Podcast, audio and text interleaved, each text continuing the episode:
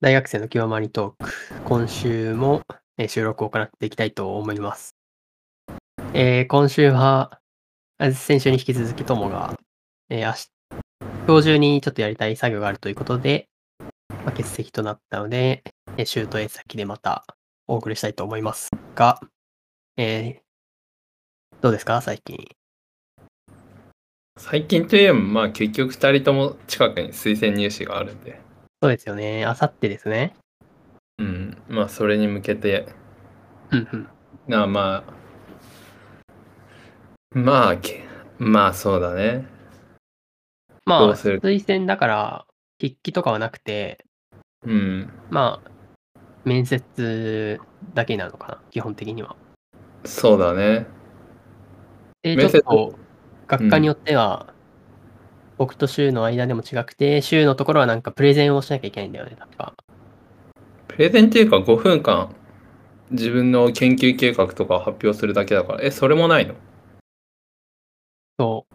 俺たちののは、そこまではもう詳しく書いてなくて、単純に、なんか、研究についてとか、専門知識についてを、の質問をするよみたいなことしか書いてないね、こっちは。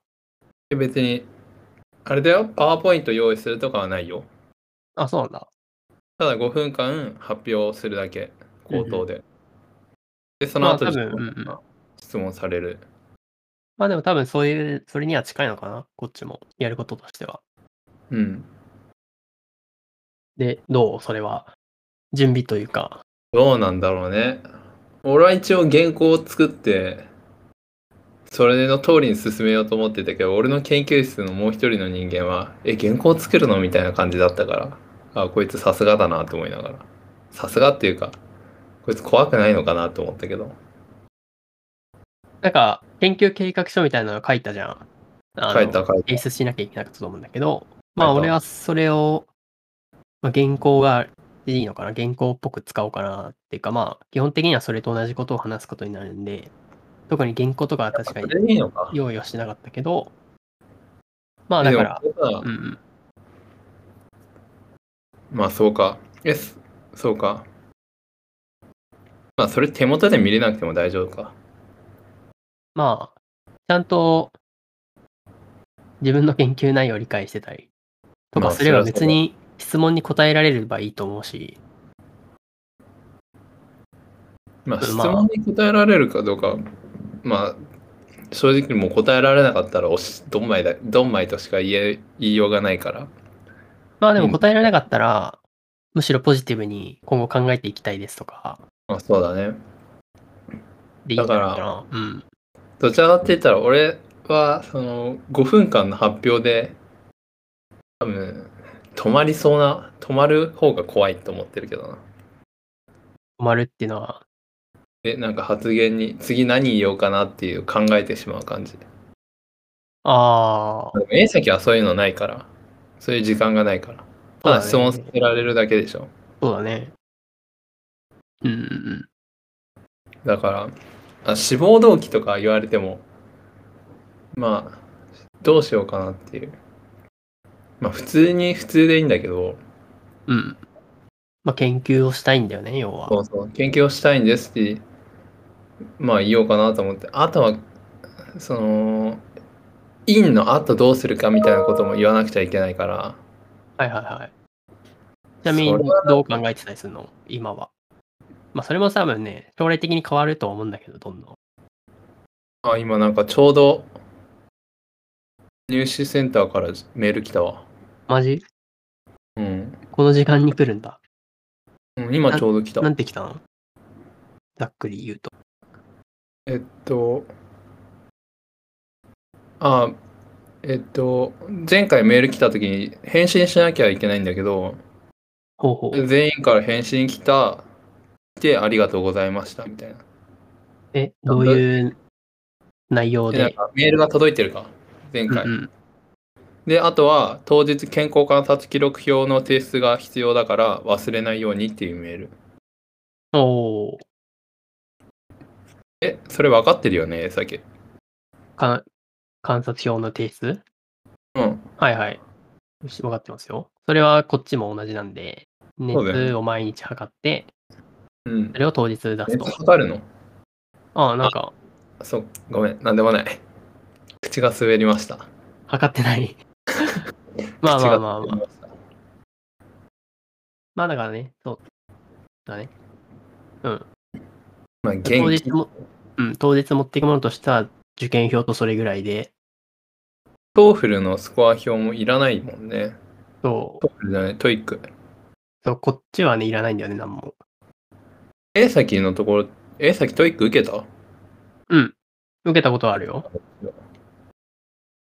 けどまあ、いらないってことだもんね。そうそうそ一応持っていこうと思うけど、多分いらないはず。そう自分は緊張しいので、う。うんうん。嫌ですね、入試みたいなものは。なるほど。緊張しいわね。確かに。あとまあ、基本目の前に先生がいるという状況が好きじゃない。あ圧を感じる。あ、確かにな。でも受験会場はもう一つ下の階だから。すぐで、ああ。ほう。自分の研究室の。そう、一つ下の階。はいはいはい。受験って感じがしないよね。ああ、それは良かったじゃないですか。まあね。それはそう。服装はどうやっていくの？まあ、スーツかな。スーツか。そうだよな。一回実家に戻るか。ここは無難に行きましょうよ。うん。別に武勇伝、武勇伝作り、作りたいわけじゃないし。でそう。いや、だから革靴俺持ってたっけっていうね。ああ、そこの不安がある。なるほど。まあそう、最悪コンバースで、ユニクロの感動パンツを履いて、上白 T みたいな。いいな。いやーですね、そうですね。まあそうだね。だから5分間の発表をして、で、なんとか数学と英語の問題を解き、数学と英語の問題解かなきゃいけないの？なんか質問される？へえ。数学と英語の問題のあ、そうなの？口頭で。口頭で出してって言われる。へえ、そうなんだ。うん。だからそれを解かないといけない。まあ英語は多分楽勝だろうけど。数学も簡単とは聞くけど、ほうほどうなんだろうね。いろいろ怖い。推薦でまさかの、推薦って通ったら受かるって聞いてるけど、まさかの落ちるとかあるのかな？っていうね。う。いやー、落ちた前例は、あるっちゃあるらしいんで、でも、あるっちゃあるらしいってぐらいなんでしょ？そうそうそうそう。まあだから、90%ぐらいは合格するんじゃないかとは思うんだけども、まあ、そうだよな。だからまあ普通のことをすれば受かると思ってる。そうそう。だから、リスクヘッドとして、スーツを着ていったりするわけですよ。そうそうそうそう。うん。就職でめ、就活で目立ってやろうっていうのとはわけが違うからね。そうね。まあ、そんな感じかな、推薦は。そうですね。まあ、あと、ああと、まあ、実家、親が中国に帰ったな、最近。ほう。そうですだか？ら。ん？そうですか？だから、家の管理俺がしなくちゃいけないかああ、さっきもちらっと出た実家ってやつですね。ら。あそうそう。だから、まあ、大変だなって思いながら。中国はコロナとかはどんな状況なんですか？あ全然、ほとんどないでしょ。ですよね。うん。なんかこの前 YouTube で民主主義についてみたいな動画を見たら、うん。民主主義国家と、うん。まあ、いわゆる中国っぽい国うん。の間で、まそうそうそう。コロナの、えーあ感染者数？うん。感染者数、感染者数にどういう相関があるかっていうので、やっまあ、中国側の国だと、感染者数がいち早く抑えられてると。うん。で、一方で日本だの、アメリカなのは、まあ、えー感染者数が多いという相関が出てて、うん。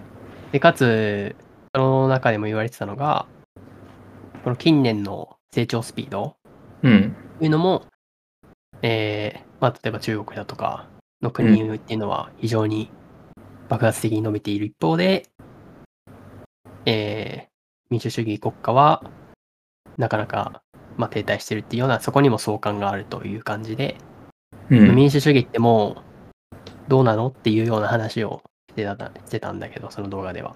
うん。うん。はい。うん、まあでも、まあね、うん。み民主主義の方が早く発達したから、そのその点はなんか一概に言いようがないけど、はいはいはい。早く発達したんだから、それが収束するのもそれは早いでしょっていう感覚はあるけど、うんうん。あ当たり前の話的にね、こっちが早く成長して、ススピード的に、それはある程度発達したら別に、そこからさらに成長率が上がるってことは多分あんまないだろうから、はいはいはい。それはまあ一概になんか言えなさそうだな。一概にっていうよ。まあでも、超独裁の方が発展するとは言えないけど、どうなんだろそうだね、コロナのな、コロナっていう事例が一つ増えたことが、う。結構うん民主主義に対してのまた理念っていうの。を高めたと思って。そうですよね。まあたコロナだけを見て、うんうんうん。その自分たちの権利を国にあげちゃうような決断をするかっていう疑問もあるけどこのこもしかしたらコロナとか感染症の対策では強い権限を発揮できる方が。中央が強い権限権限を発揮できる方が人の行動とか経済をコントロールできるから対策しやすいっていう面もあるけどそれはコロナ以外の面を考えるとかなり諸刃の剣だからまあ確かにな。そのコロナだけを見て自分たちの権利やじ自分たちの権利やその人権を国に差し出すかっていう疑問はあるけどな。はいはいはい。まあ、それははまた議論がありそうですね。その方が恐怖はでかそう。コロナにかかるっていう恐怖よりも。なるほど。うん、そうだな。まあ、中国とかは、まあそうね。まあ、その、うん、まあ、うん、中国人の言いようがないけど、はい。うん、まあ、そのね、イデオロギーを一つに統一させようとしてるから、はいはい、そうね。それが、まあ、それが、うん、まあ、どの国もやってきた歴史はあるんだけど、それは日本も。うん。なんかそれがね、やっぱり、まあ、それが、やっぱイデオロギーが一つになったら、それはまあ、簡単になるけど、いや、それでいいのかっていう疑問もあるしね。で少し香港とか見てると。話変わりますけど、はい。あと、に20日ぐらいかな。で、オリンピックが開催されますよねっていう話で、あどうですか？あ期期待してますか？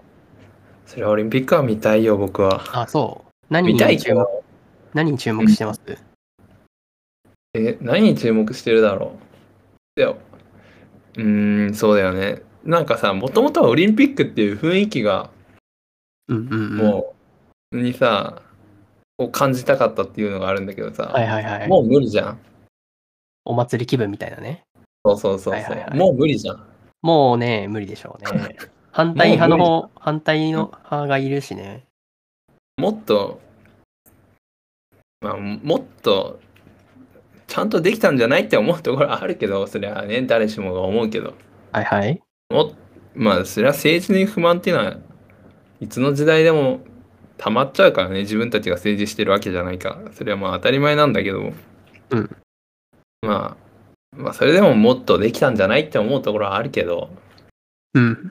まあでも今となってはもうオリンピックの雰囲気を楽しむのは無理だからそうねな。んかこのコロナの中でスポーツ選手がなんかどのようなメッセージを自分。たちに発信してくれるのかなっていうのが。すごい気になる。それは面白い視点だね。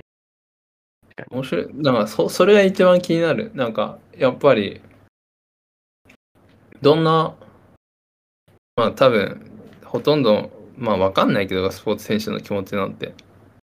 まあ本当自分の競技に集中してるっていう人も多いだろうけど、なんか、そういう、どういうパフォーマンスをしてくれるんだろうなっていう、その面では、っていうのが気になる。個人的には。なんかもともと、俺、あの、東京オリンピックのボランティアをやろうと思ってて、やろうと思ってたっていうか、そのプログラムに参加してて、うん。去年とか、その延期が発表される前とか、普通に研修とかも行ってたんだけど、うん。そのボランティアをする上で、こういうことを注意しましょうとかいう研修があって、それに参加したりしてたんだけど、まあ、延期されてからは、まあ、今年やるってなった時に、まあ、忙しいわけだから、まあ、ボランティアとして参加できないだろうなと思って、まあ、僕は参加するつもりじゃなかったんだけど、まあ、つもりなんですけど、つい昨日、その、久しぶりに、ボランティアの当局から連絡がきメールが来て、うん。オファーが来たんですよね、仕事の。ああ、来たんだ。あ、そう。で、まあさすがにちょっと予定あるんで、辞退はしたんですけど、今更にこの直前になってオファーが来るっていうので、人が足りてないんだろうなってい直う。そう。人足りてないんだなっていうことを思いし思いましたね。足りてないんだ。まあ、そりゃそうやっか。ぱ詰まってる感がひしひしと伝わってきて。でも、ワクチン打たない。ワクチン打ってくれるのか？あ、そうね。あ、そういえばその、ワクチン関連で言うと、筑波大でもああ、来たね。始まるっぽいね。そうなんだ。や打とうか大学単位そう、ああ、そうね。なんかめちゃくちゃ腕が痛くなるらしくて、うん。腕上げられないほど痛いとかいう人がいたりする。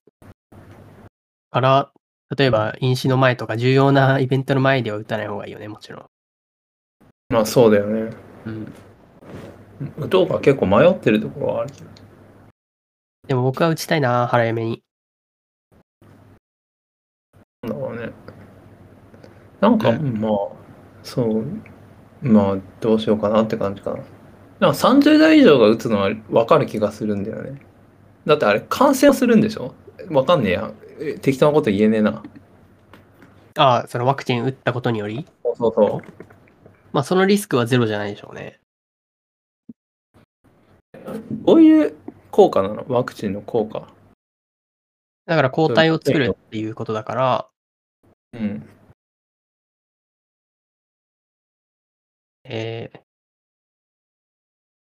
ああ、厚生労働省に書いてあるわ。はい。ワクチンの効果について。で、ワクチンの効果についてで、まあ予防って感染予防と発症予防と重症化予防の3つがあるわけね。ほうほうほう。で、感染予防っていうのはそもそも実証が難しいらしい。ほう。確かに。で、発症予防と重症化予防っていうのは臨床試験で評価を行うことができる。うん、うん、うん。効果があるっていうのは発症予防と重症化予防に効果があるってこと。はいはいはい。で、じゃあし感染予防がどうやってわかるのかっていうと、集団免疫効果が発生してるかどうか。だから大規模な接種をした後じゃないとわからないってこと。ああ、なるほど。なるほど。それ海外の事例になってくるのかなコロナワクチン。だからまあ、重症化予防と発症予防は多分効果があるんだろうね。うん。でもそれって若者が受ける理由がわからないんだよな。そうなってくると。だから、お年寄りとかに感染したらが一番まずいから、うん。自分が持っていかないようにするために若者も打つにはいいよ感染予防がさ、感染予防がさ、違かって、感染予防がさ、実証されてないわけじゃん。科学的に。臨床試験で。感染して自分はうつるけど、重症化しないっていうのだったら、もしね、はいはい。意味なくね？若者が受ける。うーん、そうか。確かに実証されてないっていうのは、わかんない。海外、海外とかで大規模接種とかやってるから、でも発症予防っていうのは、自分が、え？発症予防と感染予防ってどういう違いがあるの？発症予防っていうのは、自分、と発発症予防っていうのは症状が発生することなんじゃない？ああ、なるほど。感染のその先って感じなのかな？じゃあ。そうだから感染予防っていうのが接種した人が感染しないってこと発症予防っていうのは感染してるけどだから無症状ってことでしょ、はいはいはい。言われるで若者って無症状が多いって言うじゃんはいはいはいはい。むしろだから、そうね。ワクチン打って無症状が増えるくらいならうんっていう思いはあるけどああ、なるほど。もしも感染予防の効果があるんだったら、まあ、絶対受けようと思ってるけど、いや、まあでも、ね、まあそうだよね。受ける発べき症したくい。ないじゃん？自分だとしても。発症しない？すまあ言い切れないけど、うん。うーん、どうなんだろうね。まあ、打っといた方が、打つべきなのかな？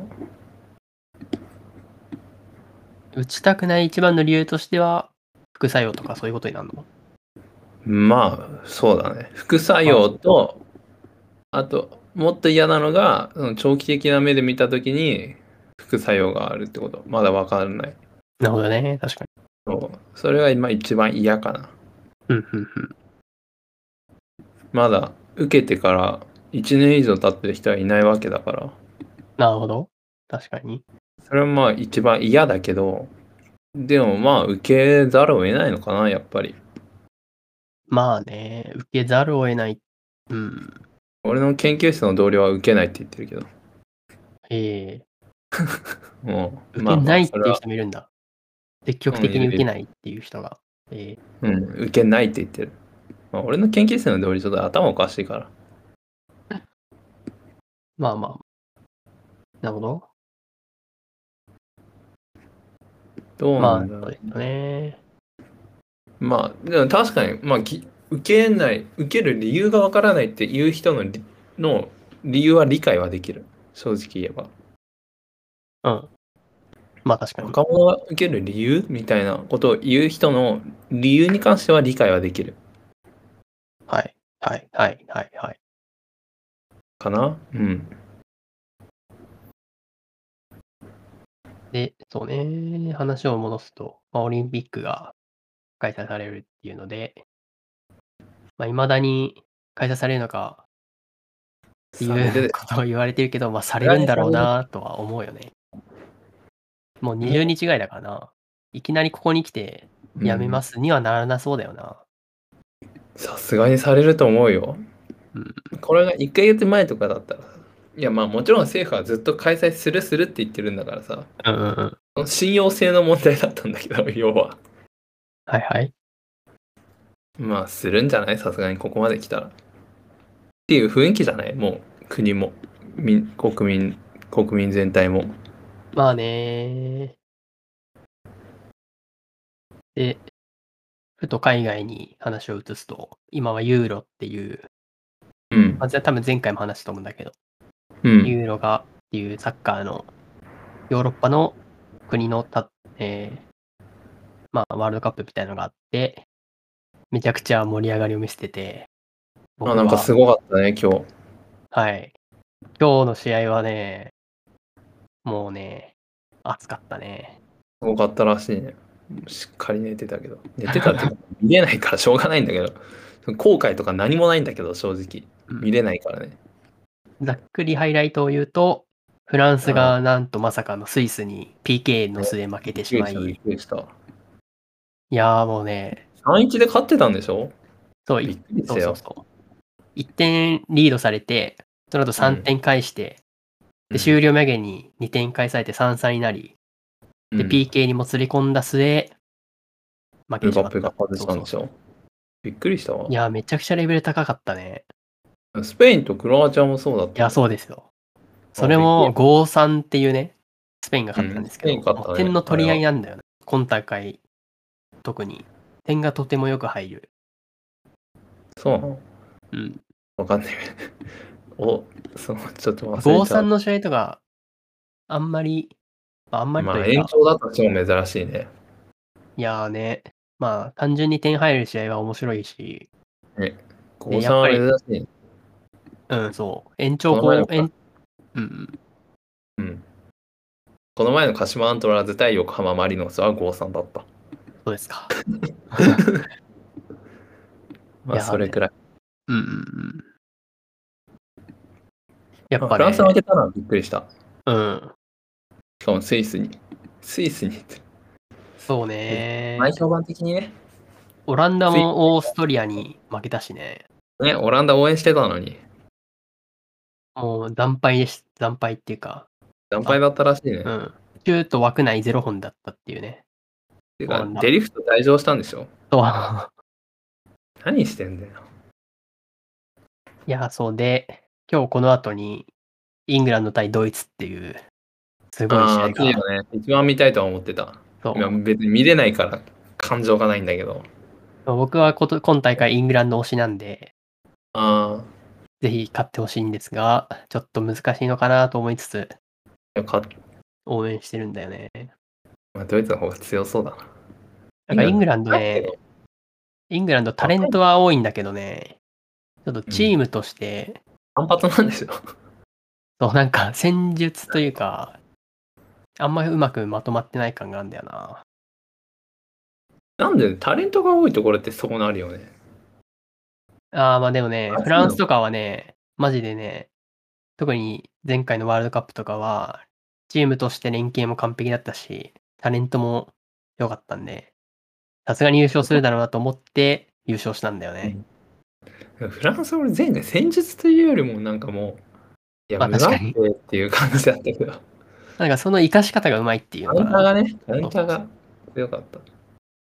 ポグバっていう選手いるじゃないですか、フランスの。うんあの選手が僕、めっちゃくちゃ好きなんですけど、うん。あの、えースイス戦でもめっちゃくちゃ活躍して点も決めたんだよね。まあそうだね。めっちゃうまいんだよな、ポグバ。うまかったね。ミドルシュート。そあんなうまくミドルシュート打てるかねって思ったけど、うな、スイス戦の。で、そう。で、そのポグバのゴールもあって、3-1で一時期リードしててえ、もうこれ勝ったっしょってなって、ちょっと主力選手を温存しようっていうので、交代とかしたんだけど、まさかの3-3にも連れ込まされてっていうね。いや、ドラマがあったな熱かったね。これで結構、結構サッカー強国は結構負けてるからね、実際。残ってるのどこ、まあ、イングランドとドイツのどっちか負けるから。スペインがクロアチアに勝って、うんでン、ベルギーがポルトガルに勝って、まあ、そうそう、ベルギー勝ち進んでほしいな。ベルギー今世界ランク1位なんですよね。うん、ベルギー応援してる。いいっすよね。ベルギーとかオランダみたいな、なんか、国としてそもそもちっちゃい国を応援してるんだよな。あー、なるほど。うん。ベルギー、オランダ。でもベルギーはまだ残ってるでしょ？でもなんか負けそうだけど。ベルギーね。うんなんか負けそうな気がする。イタリアがやっぱり強いはい。イタリアはね、今大会ね、めちゃくちゃ試合見てない調子いいけど。ね、調子良さそう。良いっすよ。チームとしてなんか雰囲気がある。うん。だからまあイタリアが一番手なのかな。次、イタリアはベルギーと戦いますね。そうなんだよね。いや、これもそ、負けると思う。イタリアとベルギー見る？見るよ。あ、いいよ。実家？あの、僕はワウワウ見れるんだけど、シュウが見れないっていうので、うん。あの、見たい試合やったら、僕を 召喚してもらえれば、まあ実家、実家近いか。近くもねえか。まあ、ただバカ騒ぎはできるよ。いいっすね。久しぶりに宅飲みでもしますか。まあそうだね。まあ、うん。意外とね、スイスとどこ？小国、小国っていうか、オーストリアかな？あ、じうーん。いや、ごめん、間違えた。オーストリアはね、あれ、負けたよね。オーストリアじゃないわ。ごめん。俺が今まで言いたかったのは、チェコだ。チェコですね。チェコ。ごめんごめん。で、デンマークも勝ったんだよ。あ、そう、デンマークあ、そう、ウェールズに4-0で勝ったんだよね。あそうそう。で、もう一つ、今日のもう一つの試合も、そんな強い者同士じゃないでしょ。イングランドとドイツじゃない方。スウェーデン、ウクライナかな。とウクライナだ。だから4-4で残ってるのか。そうっす。で、もう一つがイタリア、ベルギー、スペイン、あとドイツ、イングランドのどっちかだもんね。うん。暑いね、ユーロ。熱いよね。いや、やっぱワールドカップ。ワールドカップとかはさ、だとさ、うんそ。もそもこう、こういう強豪同士の戦いみたいなのがあんまり見れなかったりするんだけど、ヨーロッパの中の。まあまあ、準決。そうそうそう。予選からあるもんね。でもユーロだとこういう、ワールドカップのポルトガル対スペインの予選超面白かったよあれね、あれす3-3-3ごかっで、たけどな。ロナウドハットトリック。そうそう。あのタイムズスクエアでアメリカ人がフットボールを目にするために止まっ足を止めたっていう動画がそうなんだ。めっちゃ有名だったと思うけど。あれとかねす、ごかった。ナチョのゴールとかも綺麗だったし。あれとかすごかったな。まあ、でもヨーロッパは強いよね。いや、もう本当にハイレベルだね。うん。いやー、アジア。アジア。13-0で勝ってる場合じゃねえよっていうね。まあ、そういう、いや、そうだよな。やっぱ強豪同士の戦いが見たいよね。仕方ないんだけどね。構造上。うん。13-0とか8-0とかで勝ってる場合じゃねえっていう。まあまあまあ。まあ、そんなこと言っても始まらない。入り口をつけるという意味でも。で、そう、あの、ユーロ期間中に起きた面白いイベント、面白い出来事として、あの、ロナウドはいの一件してます？コカ・コーラの一件あ。あ、はい。知ってますよ。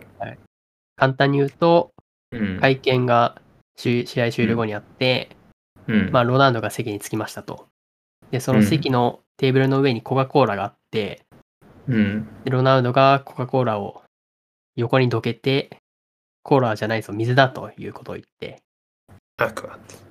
そうそうそうそう。で、その直後にコカ・コーラの株価が大暴落するというね。うん。さすがだな。スーパースターってことだよね。あの、世界のインフルエンサーランキングで、ジャスティン・ビーバーとか、テイラー・スウィフトとかを抜いて、クリスチャーノ・ロナウドが1位なんだよね。インフルエンサえー、でまあまあ、あれでしょー。さすがの、さすがのインフルエンサーといった感じで、一つのアクションで、大企業の株価をここまで暴落させるっていうね。う。うん。そうまあ、確かにね、健康には良くないからね。で、コカ・コーラは、ユーロのスポンサーなんだけど、そうだよね。ハイネケンもね。そうそう、ハイネゲン。あ、そうで、ハイネゲンもね、ポグバ、さっきも紹介したポグバが、うん。また同じような、ハイネゲンの缶、えービールうん。が会見の時に置いてあったのをどけたと。うん。で、今度は逆に、ハイネゲンの株価が上がったんだらしいんだよね。今度は逆に。えー、なんで？そこはわかんない。なんで？ポグバは、あ宗教上の理由で、ビール飲まないっていうので、ポグバってイスラム？だと思う。マジ？意外。片やコカ・コーラは下げたけど、ハイネゲンは上がったらしいっていうね。へえ。あ、本当はポグイスラム教徒だ。うん。で、これに引き続いてルカク、ベルギーのルカクとか、うん。ウクライナのヤルモレンコっていう選手が、うんまあ、似たような会見の時に、うん会見の終了の時に、コカ・コーラに向かって、コカ・コーラをアピールして、うん。あの僕に仕事くださいみたいな。連絡くださいみたいなことを言って、笑い、笑ったね。俺、まあ一番面白かったのはコカ・コーラガブ飲みしてるロシアの監督だったけどな。あったわね。あれ、やっこの人いいなと思ったけど。うん。おもろいよね。なんか外人のああいう、ああいうの。うん。この人、すごいなっていう。まあでも、コカコカ・コーラ飲む？炭酸飲む？炭酸、コカ、うん、あんま飲まないし、買わないよな。買わない。金かかる。もうペットボトルすら買ってないから、俺今。マジ？水筒、水筒。おずっと水筒。で、水しか飲んでない。あとヨーグルトかな？あと牛乳。家で。はいはいはい。いいっす。超健康体だよね。いや、そう、俺もね、最近水を飲もうっていうので、マイウォーターっていうアプリがあるの知ってる？あわかんな。ない自分がどれだけ水を飲んでるかっていうのをトラックえー、ちゃんと記録して、1日1.8リットル飲まなきゃいけないっていうのが目安になってたんだけど、うん。俺の、俺にとっては。うんで、それを目標に水を飲んでます。最近僕も。意識的に。水たくさん飲むといいよとは言われるもんね。や、そうそうそう。ほんとそうで、そうっすよ。まあ、まあまあ、まあ、わかるけどって感じで。うん。忘でもなかなれちゃう。かね、そう、この継続し始めて分かったのが、なかなかその目標数値にたどり着くまでには、やっぱり意識的にちゃんと飲んでいかないと達成できないっていうので、うん。結構い、いかに自分が飲んでないのか、水を飲んでないのかっていうのが分かったりして、水はね、まあ、みまあ、俺一番美味しい飲み物水だと思ってるから。確かに。それは真理だ。あ短期で水を買うから、普通に。あ、うんうんうん。それがなんか一番、常温の水が一番美味しいと思ってる。だから健康体なんだと思う。ああ、健康なものを体が欲してるから健康体なんだと思う。はいはいはい。だからいいですねまあ、自分が健康だとは思わないけど。でもまあ、うんうんうん食生活はかなり。食べる時間とかはむちゃくちゃだけど、食べてるもの自体は健康だな。なるほど。すごい、今日雑談チック。まあいいんだけど。そうで、さっきのマイウォーターってアプリなんだけど、水以外にもお茶とか、炭酸とかうんヨーグルトとかビ、ビールとかも登録することができるんだけど、うん。ビールを飲むと、えーっと、要は、自分が今まで摂取してきた水が少し減ると、リクリースするんだよね。ああ。ビール飲むと、単純に水分が持ってかれるとうん。いうことらしく、ああ、そうなんですよ。まあそうだろうね。うん。そうだろうでね。、そう。なんで、ビールは水分じゃないっていうのが分かったりしました。なるほど。むしろ持ってかれるとまいうことらしくて。あ、てかどのくらい飲んだかなんてわかるの？ん？あその、何ミリリットルどういう仕組み？いや、俺が日頃愛用してるコップは 355ml 入るんだけど、うん。それを1杯として、1杯飲んだら継続っていう感じにしてるのと、あ、そういうことね。そうまあ自分で手入力しなきゃいけないんだけど、そこは。ああ、めんどくさいね。まあね、それ以外の継続のしようないよね。うん。そう、そこはむずいんだよな。例えば栄養管理とかさ、したいってなったら、例えばカフェインどれくらい摂取したかっていうのを継続しようとしたら、食べてるだけじゃ継続されないで、自分でそこは入力しなきゃいけないっていうのが面倒だよな。ヘルスケアのアプリとかって。なんか歩くとかだったら、単純に Apple Watch で継続はできるからいいんだけど、睡眠とかね。でも自分が何を食べたかとか飲んだかっていうのは、センサーをどこに入れるかっつったら、まあ今んとこは難しそうだから、やっぱそこは手入力になんだよな。まあ、むまあなん。か、なんか写真撮れば、いや、写真撮ればっていうか、そういう水筒を売るしかないと思う思うけど。なんか、アプリと連動した。ああ、そういうこと？ああ、うんそういうことね。例えば、弁当を買ってきて、この QR コードスキャンしたら自動的に栄養分とかがアプリに登録されていくとか。なんか、なんか、かなんか、センサーとかがついてるんじゃない？なんか、触覚センサーみたいな。で、その水位が分かったりするんじゃない？その水筒は。例えばね。ああ、そういうね。はいはいはい。うん、そういう水筒を開発すれば、どのくらい水を飲んだか分かるけど、はいはい、はい。売れる売れるのかな？まあ、売れる可能性はあるかもしれないけど、個人的に別に欲しいとは思わないけど、あってもおかそういうしくはなさ水筒そう。水筒があれば、まあ、どんぐらい飲んだのかは分かりそうだ。確かにな。まあまあ、そうね。まあ、まあ、全てを IoT 化させるってことだろうね、それこそ。僕はそれを目指したくて、うん。日常的なことを全部 iPhone にデータ化したい。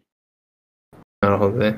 そうで、その取り組みとして水をまずはやろうっていうので、アプリを導入してみたりとか、あと運動とかも逐一、アプローチと連携して、と継続したり、睡眠もそうだし、って感じでやってますね。なるほど。ということで、オはいープニングは、とりあえずこの辺にしますか。もうずゆ十分喋ったけどね。今日。